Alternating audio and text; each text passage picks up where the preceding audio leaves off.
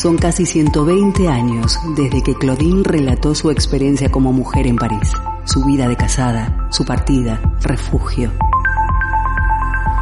Hoy Claudine camina por las calles de Bilbao, respira, siente, se emociona y observa qué ha sucedido con las mujeres contemporáneas, sus luchas, reivindicaciones, derechos y su sexualidad. Hoy Claudine llega a Bilbao.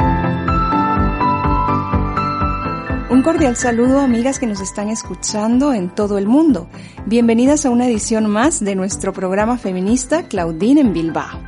Proyecto que se lleva a cabo gracias a la colaboración de Asociación Cultural Camino al Barrio y Diputación Foral de Vizcaya.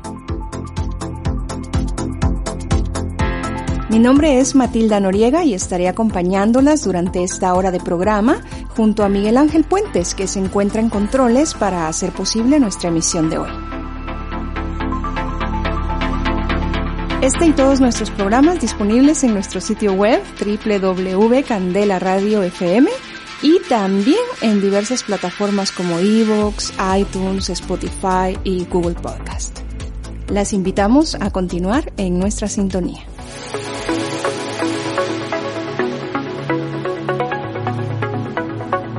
De espacio en espacio, de calle en calle, de realidad en realidad. Claudine se sensibiliza con las mujeres de hoy, toma nota, todo lo escribe en su diario. Hoy abrimos una de las páginas de estas memorias para hablar de... En nuestro programa de hoy conversamos con Lorena López, quien es investigadora maya quiché, respecto a la importancia de las comadronas en el área rural de Guatemala, como una tradición milenaria o como el método más seguro para dar a luz en ese país. Y es que, aunque en inicio no lo parezca, para muchas mujeres del área rural, esta sí que continúa siendo la manera menos violenta de tener a sus hijos. Como perfil de este programa compartimos información de Luis Bourgeois, quien eh, fue una de las matronas más famosas del mundo. Quédense con nosotras para compartir esta edición de Claudine en Bilbao, nuestro programa feminista las mujeres somos la mitad de cada pueblo.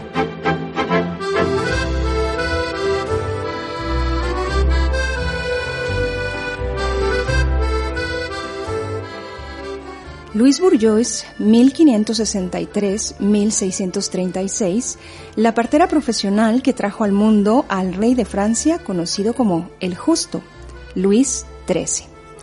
Con tan solo 24 años, Bourgeois ya había tenido tres hijos. Sus inicios como comadre en París comenzaron alrededor del año 1593, aunque no fue hasta el año 1598 cuando obtuvo su diploma y licencia legal para ejercer como matrona. Se convirtió así en una partera habilidosa, ganando una excelente reputación que pronto llegaría hasta los pasillos del palacio, donde la reina María de Medicis esperaba su primer hijo. La vida de Bourgeois fue privilegiada durante más de dos décadas. Una dedicación entera ayudando a nacer a miles de bebés y transmitiendo su sabiduría a las nuevas generaciones.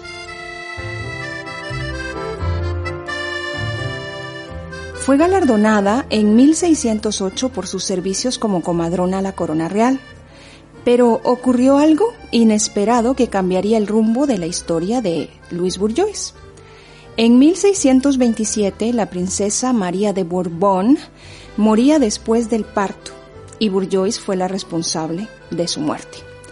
La princesa pues murió por fiebre después del alumbramiento y fueron los hombres físicos de oficio, muchos enemistados con Bourgeois, los que escribieron el informe de la autopsia.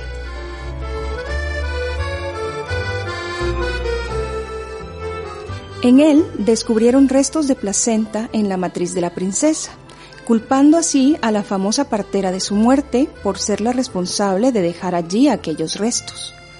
Este fatal suceso llevó a la famosa partera al ostracismo profesional, a la exclusión del ejercicio de matronería, no sin antes pasar por un duro juicio durante el que no dudó en defender su impecable trayectoria.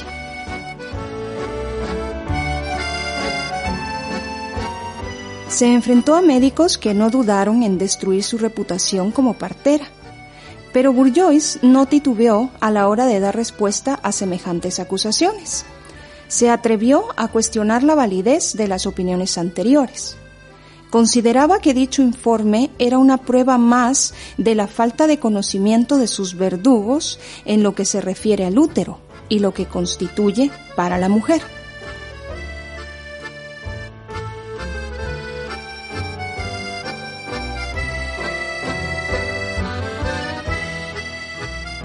A modo de conclusión, hay tres cosas que destacamos de la vida de Bourgeois. Su caridad.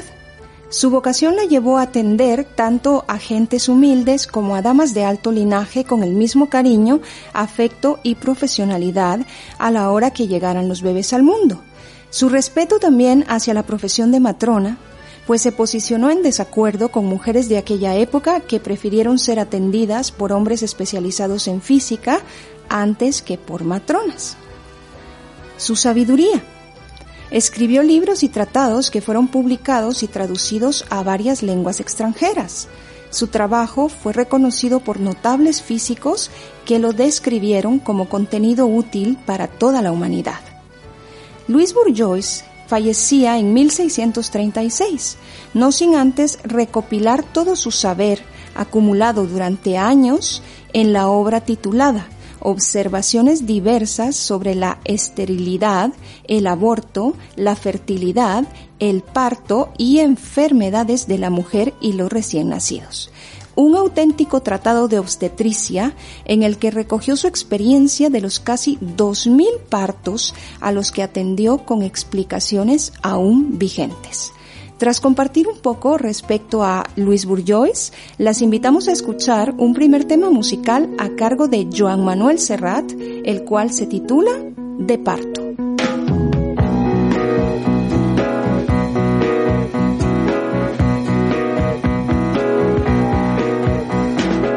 Se le hinchan los pies, el cuarto mes le pesa en el vientre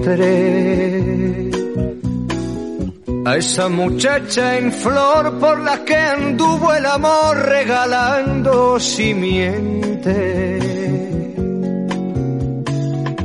Si la viese usted mirándose feliz al espejo, palpándose el perfil y trenzando mil nombres en dos sexos a su manera floreció por primavera para dar gracias al sol y perfumar la vereda.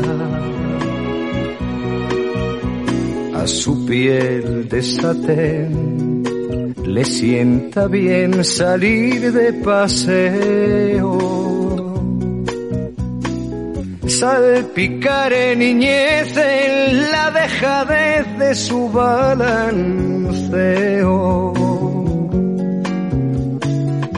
Si la viese usted frente al café jugando rayuela, al atardecer es que a las cinco su ayer vuelve de la escuela y a su manera volvió al caballo y al carro, al muñeco de cartón y los pucheros de barro.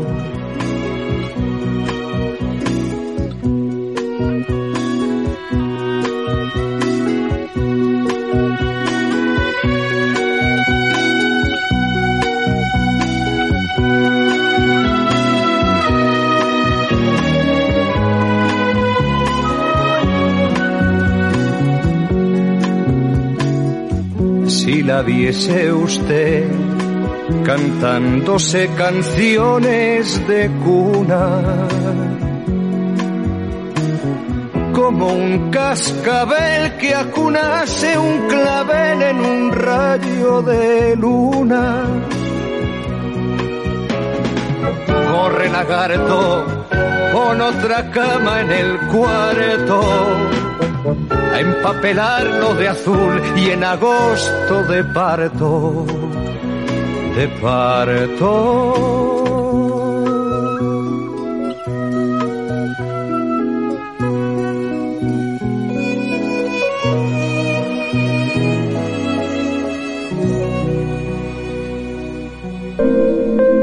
Las desigualdades que afectan a las mujeres de hoy, la violencia machista, el Estado, y la actitud de la ciudadanía ante esta realidad. Claudine suspira, reflexiona, dice...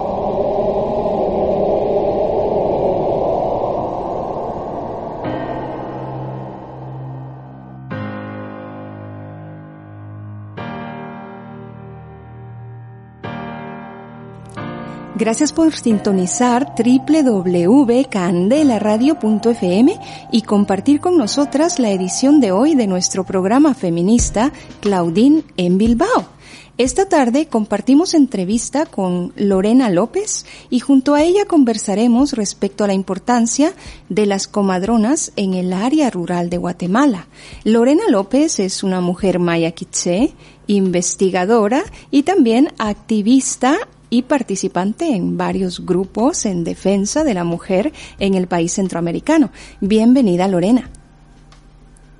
Mucho gusto, buen día, me es grato saludarles, deseando que en este caminar en defensa de la red de la vida y de los derechos de las mujeres y los pueblos, pues estemos avanzando con, como dirían los abuelos, con la cara al sol y llenas de armonía. Gracias por compartir con nosotras esta entrevista, por el tiempo dedicado también a la misma.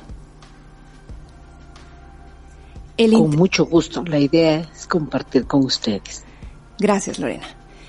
El interior del Tuj o Temazcal, la sauna maya, es completamente oscuro.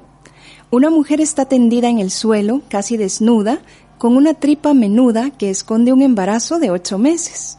Sobre ella, una comadrona le masajea el vientre con firmeza y decisión, buscando facilitar el momento del parto.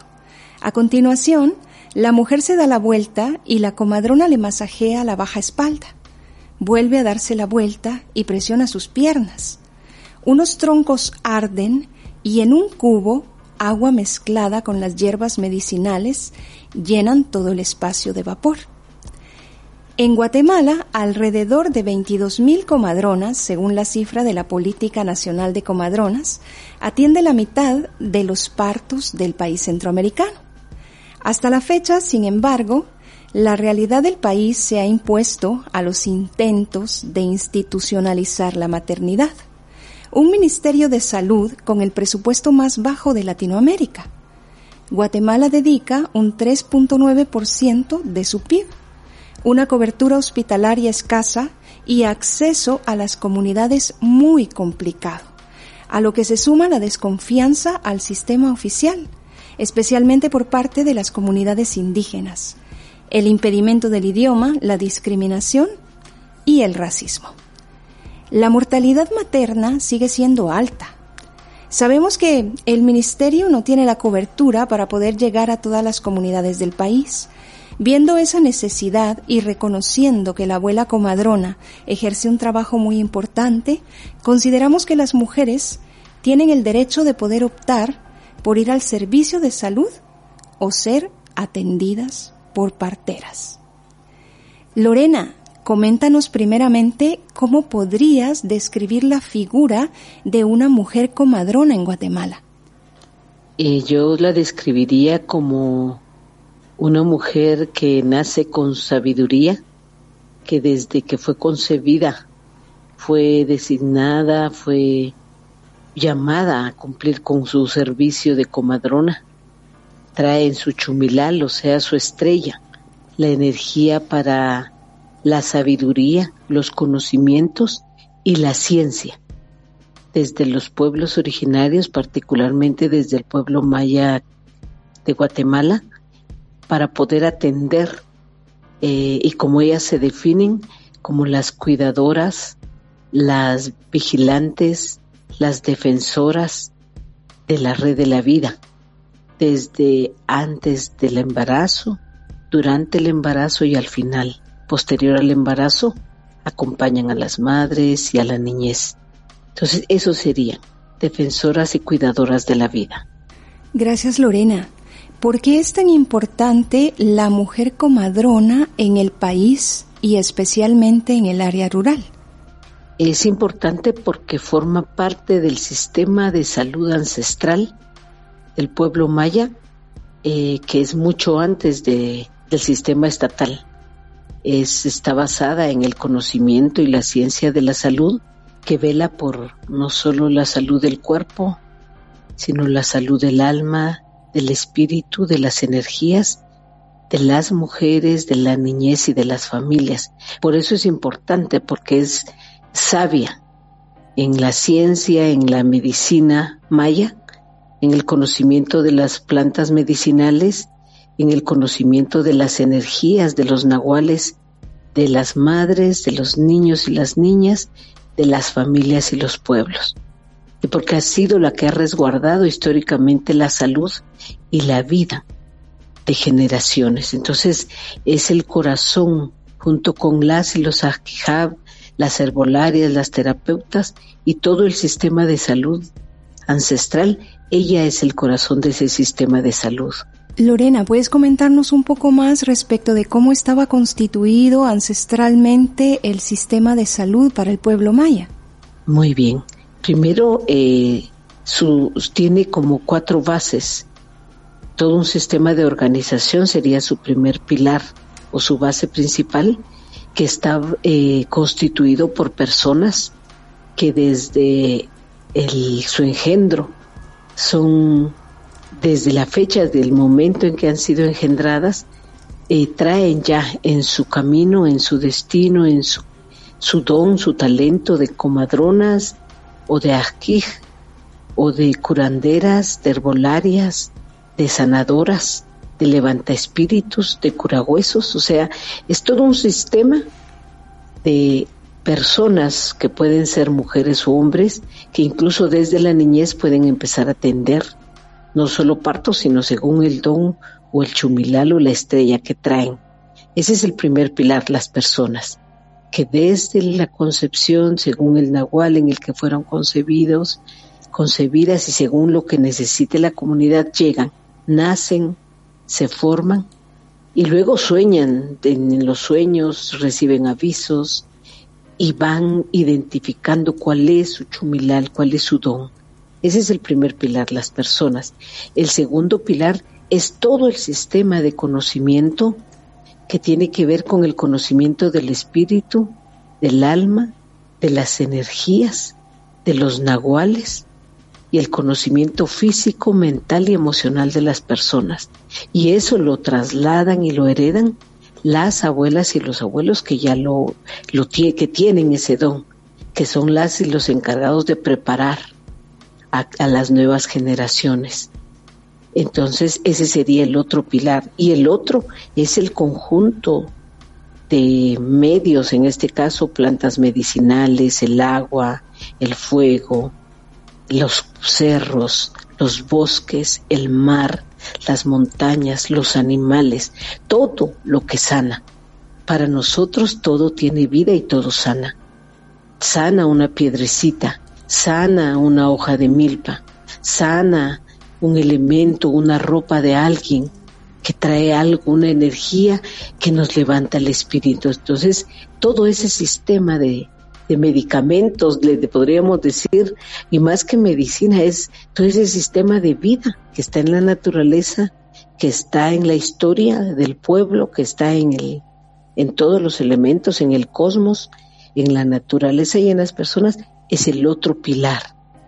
Y el cuarto pilar es toda la, la colectividad, la comunidad que reconoce, que valora, que respeta, y que está dispuesta a recibir esa sabiduría y que sobre todo yo valoro el respeto y el creer, el estar con la creencia y la confianza de que al tomar esa bebida, de aquel, que al sumergirme en el mar, que al abrazar un árbol, que al cargar una palomita en mi espalda, que al pasarme las pimientas en el estómago, me sana, no solo me sana el cuerpo, sino me sana el alma.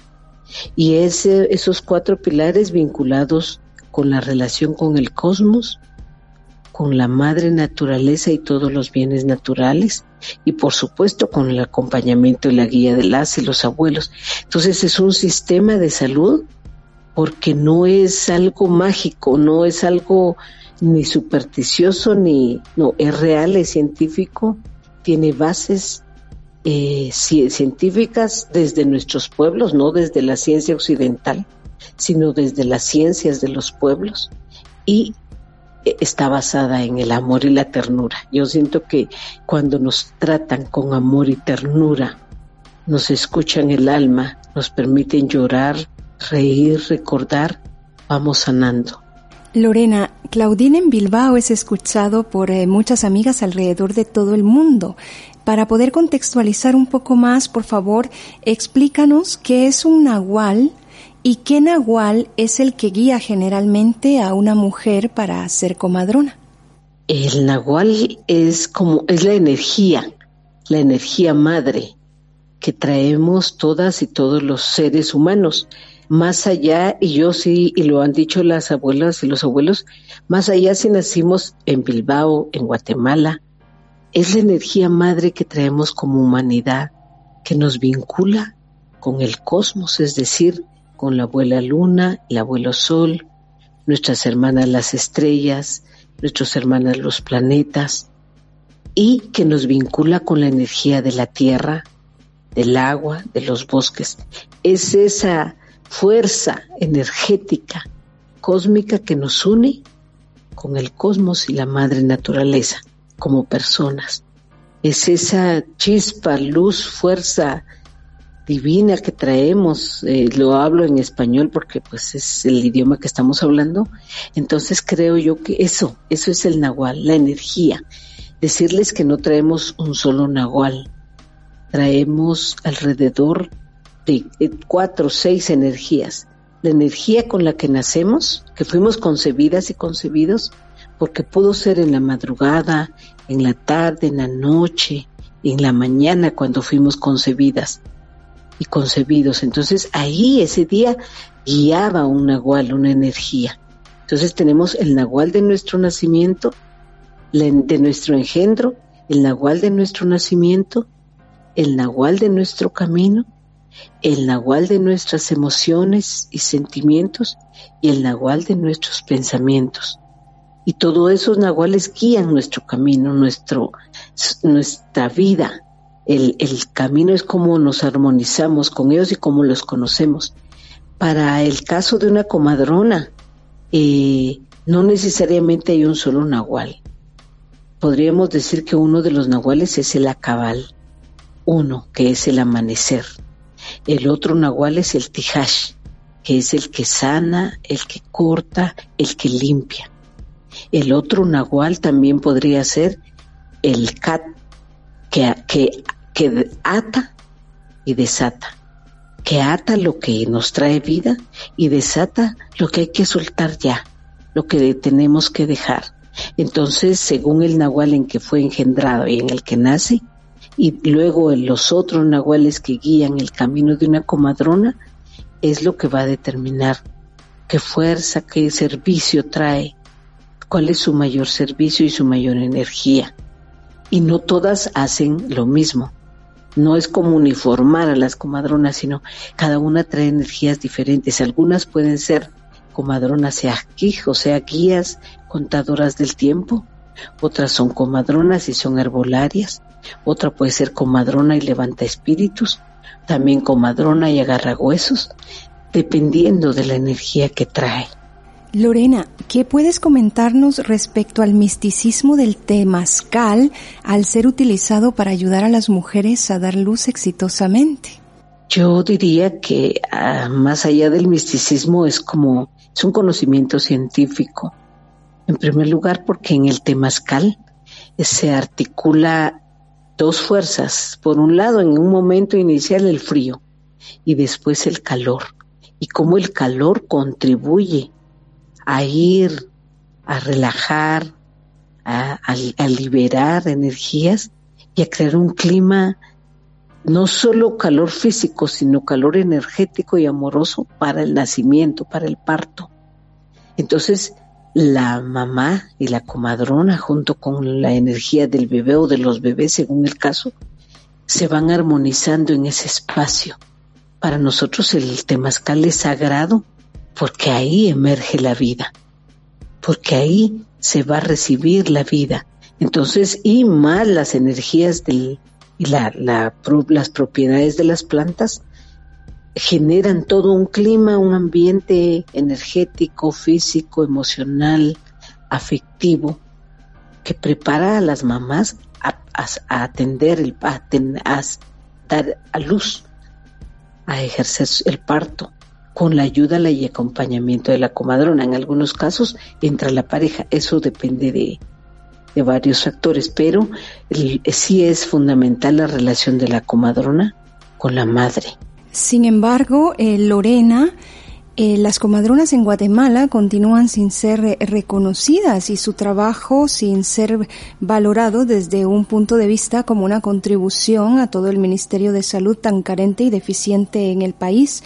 ¿Qué nos podrías comentar al respecto? En primer lugar, decir que el sistema de salud en Guatemala, pues, es un sistema ajeno a los pueblos totalmente. Es un sistema importado eh, que replica y repite todo ese sistema de salud eh, mm, nortecéntrico, eurocéntrico, en que la salud es donde no se vincula la persona con el cosmos ni con la tierra. Es un enfoque antropocéntrico, también androcéntrico. Entonces, eso limita a que se reconozca el sistema de salud de los pueblos como tal. Se le ve como magia, como superstición, como retraso, como no ciencia, como salvajismo. Y al verlo desde esa perspectiva, lógicamente se niega, se rechaza, se anula.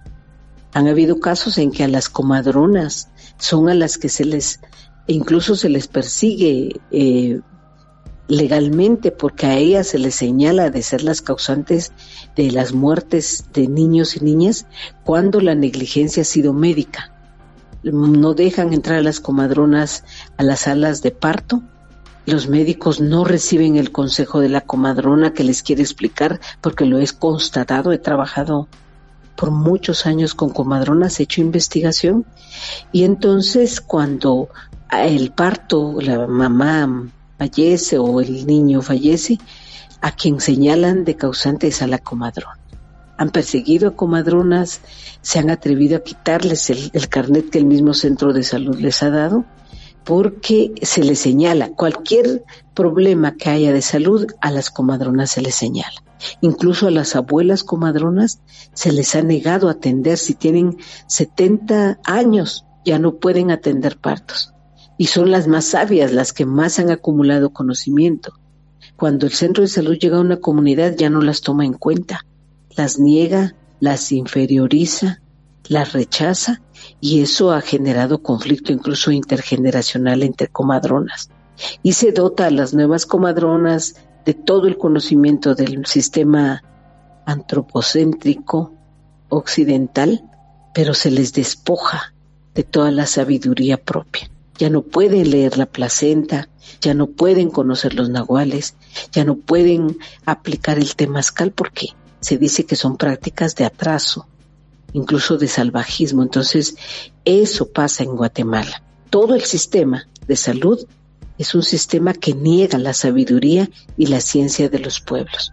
Yo diría que no solo en Guatemala, es en el mundo, donde se ha impuesto una, una medicina, un sistema de salud curativo, no preventivo y menos vinculado a la parte energética, espiritual, emocional y afectiva.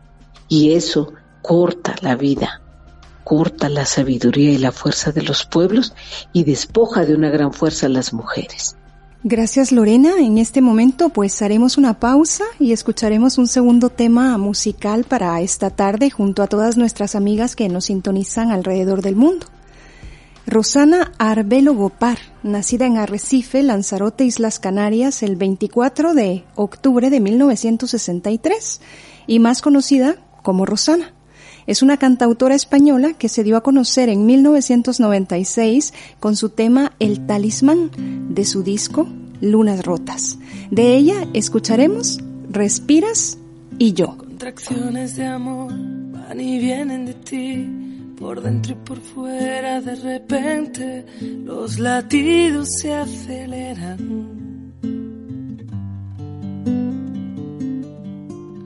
Empiezo a sentir que es algo especial. La bolsa parece papel celofán, se rompe a la vez que veo escapar el mar que en tu vientre me hacía flotar. No sé si será esta vez última o la primera. Solo sé que hay olor a primavera. Me acerco a la luz, me alejo de ti. Te cambio por eso que llaman vivir. Me acerco a la luz, tú abres la salida. ¿Qué me lleva eso a lo que llaman vida?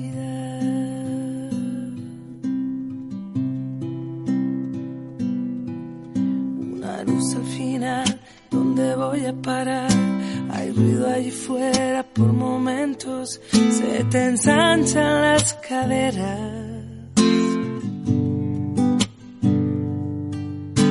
Respiras y yo respiro por ti. Empujas, no sé si deseo salir. Me noto rodar despacio hasta el fin. Más cerca, más ruido, más lejos de aquí. No sé si me voy de ti. Eres tú que me dejas. Tú nerviosa y frágil, yo desnuda y dando vueltas.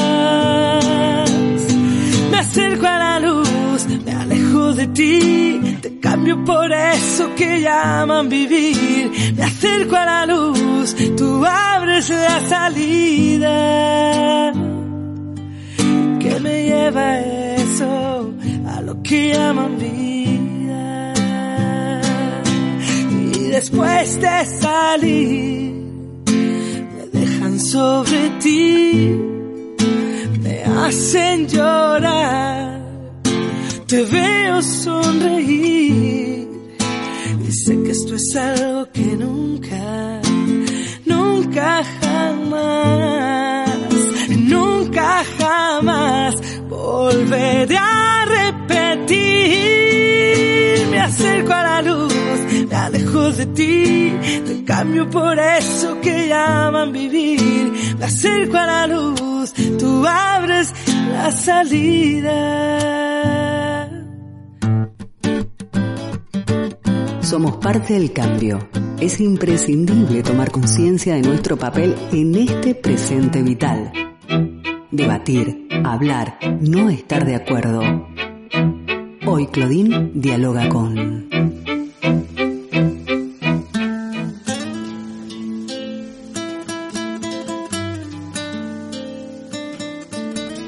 Continuamos en nuestra edición de hoy de este proyecto feminista Claudine en Bilbao a través de www.candelaradio.fm. Gracias por continuar en nuestra sintonía en todo el mundo.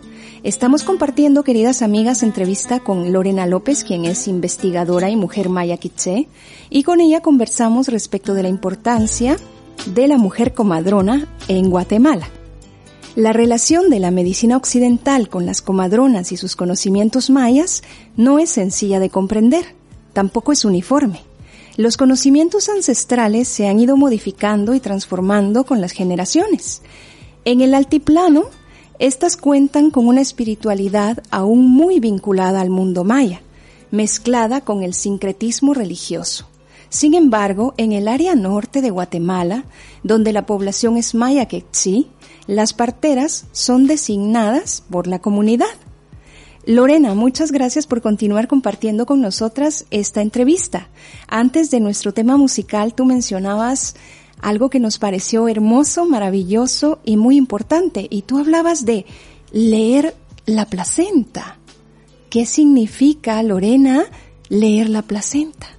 Para las abuelas comadronas, eh, la placenta es la primera casa, nuestra primera casa, nuestro primer lugar seguro que nos cobija, nos forma, nos teje, nos hila, donde vivimos nuestras primeras emociones, nuestros primeros sentimientos, nuestros afectos. Y al ser la primera casa, la placenta es sagrada. Entonces, ha habido conflicto en, por ejemplo, cuando una comadrona pide en los hospitales o en el centro de salud la placenta, porque antes de, no la desechan, no la echan a la basura, porque no es un desecho, es sagrada, es la casa, la primera casa. Entonces se le agradece la, comadrona al atender un parto, la recibe, la, la pone en un lugar especial, la revisa y ella en la placenta puede leer, ni en el cordón, puede leer cómo estuvo el parto, puede interpretar si vienen embarazos continuos, e incluso algunas decían podemos ver eh, si el bebé estuvo feliz en ese tiempo, si vivió tristeza, si vivió dolor, si vivió angustia y cómo lo vivió la mamá. Entonces, cuando dicen ellas leer la placenta, efectivamente la leen. Yo vi un caso cuando la abuela recibió la placenta de una niña de 17 años que fue engañada y entonces llamaron a los papás y el papá le dijeron a los papás, a la mamá y al papá que la cuidaran porque la niña eh, era fértil, muy fértil, sin embargo que podía tener continuos embarazos y que podía tener una crisis en el tiempo, en, su matriz. Y les explicó que la tenían que acompañar, cuidar, eh, no vigilarles, dijo, cuidarla. Y entonces, porque venían, o sea, la niña era tan fértil eh, y eh, y por su manera de ser le iban a buscar. Entonces les dijo había que cuidarla, había que orientarla sobre lo que implica la maternidad y sobre lo que implica su cambio de vida, su edad es pequeña, para ella era una, madre pequeña porque era una niña todavía. Y les explicó que cómo la tenían que cuidar. Entonces, ahí yo vi cuando les explicó, señaló las partes de la placenta, se las entregó a la pareja de mamá y papá y les dijo que la llevaran, ella los acompañó, la llevaron a un lugar que tenemos aquí en Quetzaltenango, eh, donde se dejan todas las placentas y la fueron a enterrar, se hizo su ceremonia, se le agradeció y se encomendó el camino de la niña, madre y de la bebé que había nacido. Y les dejó instrucciones de cómo acompañar y les dijo que era la primera casa, el lugar sagrado. Entonces la recibieron, no tocaron sin ningún asco, sin ningún, sino al contrario, con mucha gratitud y enterraron la placenta. Ese es uno de tantos casos que podría comentar. Entonces, eh, a eso nos referimos cuando se dice se lee la placenta, porque incluso la comadrona les puede decir, hay que prepararse porque vienen varios niños, hay que planificar, hay que espaciar eh, porque lo dice la placenta. Yo no podría leer una placenta porque no me prepararon para eso, entonces ella sí lo trae. Pero me refiero que esta comadrona tenía 96 años, cosa que una comadrona de 40 y de 30, cuando me ha tocado preguntar, ya no tiene ese saber. Y para los médicos eso es superstición, eso no es real. Entonces es esa violencia continua del sistema de salud occidental contra toda la ciencia y la sabiduría que tienen los pueblos y que tienen las comadronas. Gracias, Lorena. En relación a esa violencia continua de el sistema de salud, pues Guatemala no no es la excepción. Háblanos, por favor, de la discriminación y el racismo en los hospitales, especialmente cuando se trata de dar asistencia a mujeres mayas del área rural. Muy bien. Un primer eh, acto de racismo es que cuando las mujeres están haciendo turno en espera de ser atendidas, vamos a ir a los centros de salud, eh, puestos de salud en el área rural. Están en condiciones deficitarias, están en, eh, deficitarios en infraestructura, en personal médico, que no, no, no generalmente no es hablante, en medicamentos, en equipo, y en estado de desatención total. Ahí he oído encontrar centros de salud con sucios, con basura, con como que no fueran a atender personas o humanos, sino y eh, con horarios que no cumplen. Ese es un primer acto de racismo, porque todos los centros de salud, puestos de salud en el área rural donde está la mayoría de población maya, están totalmente abandonados, desabastecidos, incluso con medicamentos vencidos. Primera acción de, de racismo y de discriminación, porque no le interesa al Estado. Segundo, un personal no formado, no sensible, racista, que discrimina, que trata incluso a abuelas mayores de voz, de mija, cuando por, por ser médicos o enfermeras insensibles, que no atienden con respeto, que no conocen el idioma, que cuando una comadrona o una madre le dice, mire, mi hijo tiene ojo, está asustado, esas son tonterías, nosotros no creemos en eso. Y entonces lo que más dan es una acetaminofén, una pastillita, una receta para que la busquen fuera, porque no, no, no tienen ese medicamento que recetan. Segundo, y incluso, como les repito, dan medicina vencida. Ese es otro acto de racismo. Cuando llegan al hospital, en primer lugar, podríamos decir que los hospitales que podrían dar una atención, entre comillas, de calidad, están muy lejos, a tres o cuatro horas de distancia de las comunidades, comunidades sin acceso, sin transporte. Hemos visto, lo hemos constatado, donde llevan a las madres embarazadas graves cargadas en camillas hechas eh, provisionalmente por la comunidad, en pick-up cuando van muy bien les va. Muchos ya no llegan a, a ser atendidas porque solo el trayecto les lleva tanto tiempo y al llegar a los centros de salud espere, espere turno y le dan prioridad a otros que están en el área urbana, eh, generalmente gente eh, ladina, ladino mestiza, y le dan los primeros espacios. No atienden la emergencia de las comunidades. Hemos visto casos, y sobre todo en la pandemia, donde los pacientes estaban tirados en las, buenas afueras de los hospitales sin ser atendidos pacientes que provienen de comunidades indígenas eh, lejanas que no tienen el acceso al servicio. Entonces, ese es, el, yo diría, la manera, el racismo, en la atención a los partos. Las, eh, hemos documentado mucho eso, pero las enfermeras le dicen y disculpen el término, así como disfrutaste lo que hiciste, ahora aguantate. Podemos hablar un poco más y ampliar respecto de la violencia obstétrica que se puede vivir en Guatemala, pero también de la violencia machista incluida en esta violencia obstétrica ejercida sobre los cuerpos de mujeres mayas de las áreas rurales en centros hospitalarios del país. Sí, sí, yo podría decir que es, otro de los graves problemas que no se denuncia y cuando se denuncia se arma una red de apoyo entre médicos, enfermeras. Un caso concreto era una señora que le dejaron eh, algodón y otros residuos en el vientre. Tuvo a su bebé con cesárea, la llevaron a la casa. Estuvo tres días con fiebre. Ella tenía sepsis y contagió, pues también le dio sepsis al bebé. Murió primero ella, el bebé primero y se le empezó pues a tener otros eh, síntomas, se le regresó al hospital, en el hospital no se hicieron cargo, la llevaron a otro hospital privado. Los de ambos hospitales se pusieron de acuerdo para no denunciar y como era un privado en el segundo donde fue antes de sacarla, dijeron no se va si no paga. La trasladaron al hospital Roosevelt de la capital, murió en el camino. Allá los parientes cuentan que la sacaron en una bolsa negra, le habían abierto toda, toda la parte del frente. Ella dice, ellos decían que les quitaron los órganos, pero ningún médico, ni siquiera devolvieron los primeros estudios que se tenían. Todos se pusieron de acuerdo para protegerse en el hospital de Sololá, luego en el de Chimaltenango, luego en el Roosevelt. Y eh, murió ella y murió el, el bebé. Y nunca se pudo hacer nada.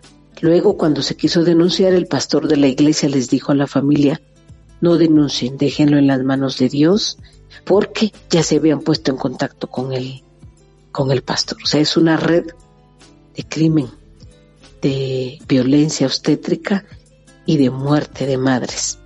Que no se han documentado, que no se registran. Yo diría que al que tendríamos que denunciar en primer lugar es al Estado guatemalteco, porque es el que ha atentado históricamente contra la vida y los cuerpos de las mujeres. Y también qué fácil es para la Iglesia eh, dejar impunes estos crímenes y apoyar a que situaciones así sucedan. Cuéntanos, Lorena, qué hay de muchos casos de bebés recién nacidos que son eh, em, dados a luz por eh, mujeres indígenas del área rural y que muchas veces en los centros hospitalarios han dado por muertos, pero después han negociado con ellos para que familias extranjeras puedan adoptarlos. Esa también ha sido desgraciadamente una práctica muy fuerte, incluso una de las personas que estaba, o no sé si se va a postular a candidato a la presidencia, fue uno de los principales vinculados en el tráfico. y para mí es trata de, niñez, de niños, es un hecho real, eh, existe, no se documenta, no se denuncia, y es una red que está en el sistema hospitalario vinculado al sistema de justicia y a grandes funcionarios, entre comillas grandes, pero por la corrupción que, que, cargan. Y creo que eso es un problema muy fuerte. Entonces se negocia con la vida, con, con incluso con la salud de las mujeres, porque se les ve como máquinas de producir bebés, embarazos, luego ni siquiera no tienen resarcimiento, no tienen atención y, no se sabe del destino de los bebés. Y eso se calla, se, no se denuncia, y si se denunciara como está el actual sistema de justicia copado, creo que desgraciadamente no se lograría mayor cosa porque todo este sistema hoy en Guatemala está cooptado y el principal el sistema de justicia. Lorena, sin embargo, Guatemala continúa prohibiendo a las comadronas a trabajar, ¿cierto? Es una, eh, una práctica que continúa hoy. No puede trabajar una comadrona si no tiene un carnet. Y las más afectadas son las abuelas de 60 a 90 años, porque a ellas ya no las recibe el centro de salud, ya no les dan el carnet, no son tomadas en cuenta en las supuestas capacitaciones están como cooptando a jóvenes que no necesariamente nacen como comadronas, sino pues son cooptadas por el centro de salud, las preparan desde el sistema médico occidental, pero anulan toda la sabiduría y la existencia de las comadronas eh, ancestrales.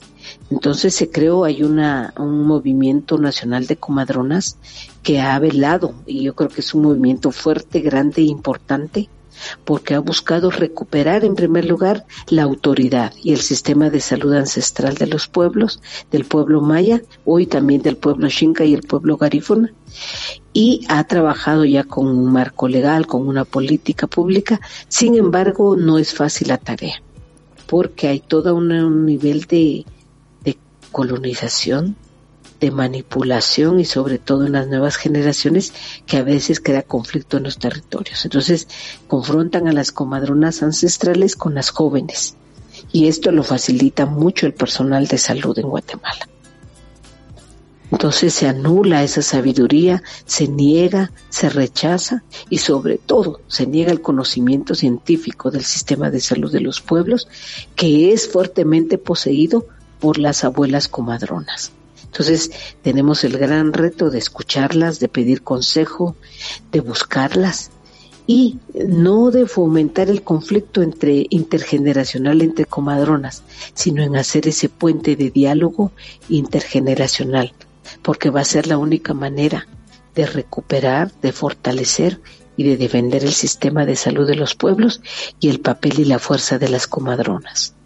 Lorena, ahora que estamos escuchando esta valiosa información que nos compartes, nos surge una pregunta más.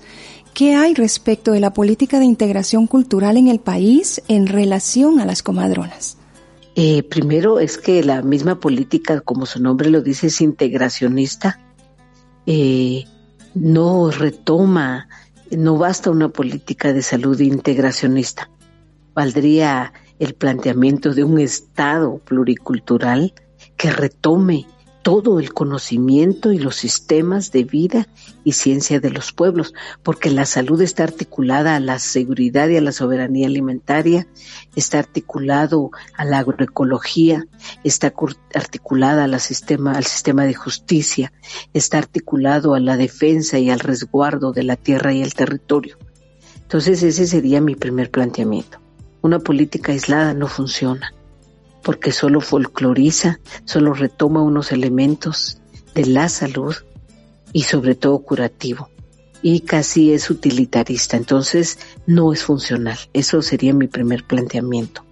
Segundo, es que quienes lo han forjado han sido personal médico y paramédico sensible, eh, con cierta sensibilidad, pero yo diría todavía con mucho desconocimiento, eh, pero que han hecho, han abierto puertas, ventanas pequeñas en ese sistema de salud, eh, no de los pueblos, ajeno, y que han hecho esfuerzos importantes, pero se han reducido únicamente a retomar a las comadronas sin entender todo este sistema, toda la cosmovisión de los pueblos, todo el sistema de vida económico, social, político, cultural, como les hablaba hace un momento, sin entender la soberanía alimentaria, que basa por el derecho a la tierra, por el respeto a los territorios, al agua, a los bienes naturales, a la defensa de las semillas.